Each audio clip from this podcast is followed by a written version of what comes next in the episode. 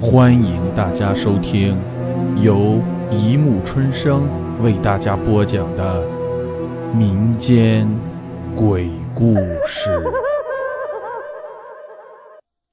第一百八十九集：白衣布偶上的女鬼。丰都鬼城大殿后面是一溜旅游摊位，摊位上摆放着的工艺品，多数是以鬼的形象为题材的，它们形态各异，喜怒哀乐表现得非常逼真。我在一家店铺转着，突然看见架子上有个女鬼俑，对我眨了一下眼。我以为我看错了，揉了下眼睛，定定神，没错。那个鬼俑浑身洁白缟素，面容清丽，对我又眨了一下眼。我猜测可能是装上机关的工艺品。在我离开的时候，那个鬼影啪的一声从货架上掉了下来，滚到我的面前。店铺里的老板娘走过来，笑了：“先生，这个鬼跟定你了。你看一口价，五十元卖给你。”怎么样？我们店里一直都是卖一百五十元的哦。我说：“好吧，看在这个鬼对我的情分上，五十元就五十元。”我拿着这个鬼俑，虽然是九月，它却十分冰冷，放在手上有凉飕飕的感觉。我回到旅游船上，把鬼俑打开，并没装什么电池啊，就是一个普通的布偶。可它为什么能眨眼呢？我也没多想，就把它放在我睡的上铺上。游轮从长江向下驶去，到了晚上，已经到了巫山。我躺在床上看了一会儿书，就迷迷糊糊的，像是走到了甲板上。唉，两岸的山顶上全是零星的灯光，云遮雾障，江水奔腾东流。甲板上空无一人，我想，这满船游客晚上不到巫山，岂不辜负了这三峡最美的景观？于是我轻吟道：“一船梦中到巫山，空把良辰美景误。”谁说空把良辰美景误呢？我不是在这里吗？我回头一看。一个白衣女子不知什么时候无声无息地站在我的身后。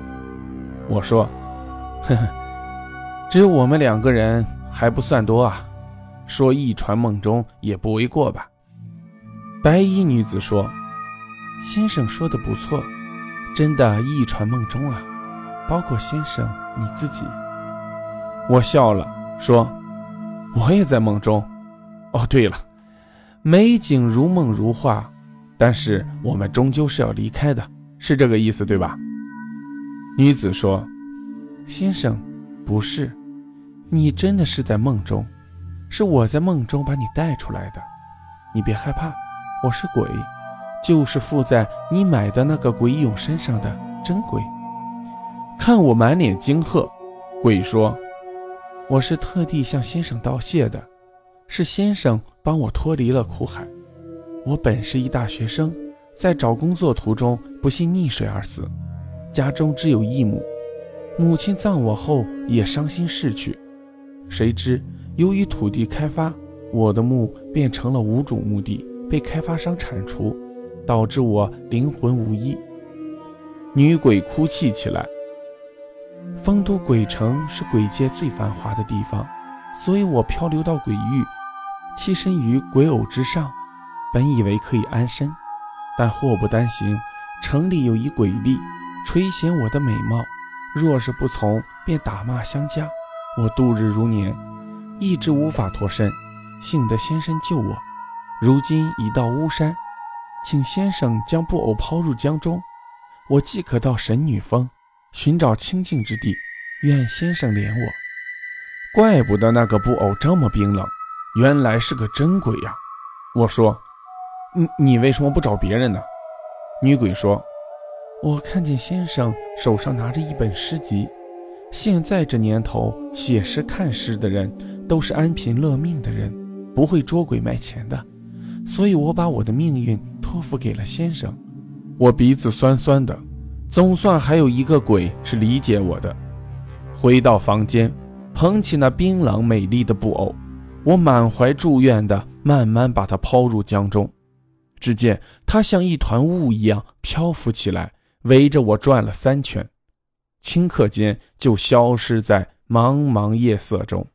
我挥挥手，猛然从床上坐了起来。同事的正在打牌的游客一起回过头来，诧异地望着我。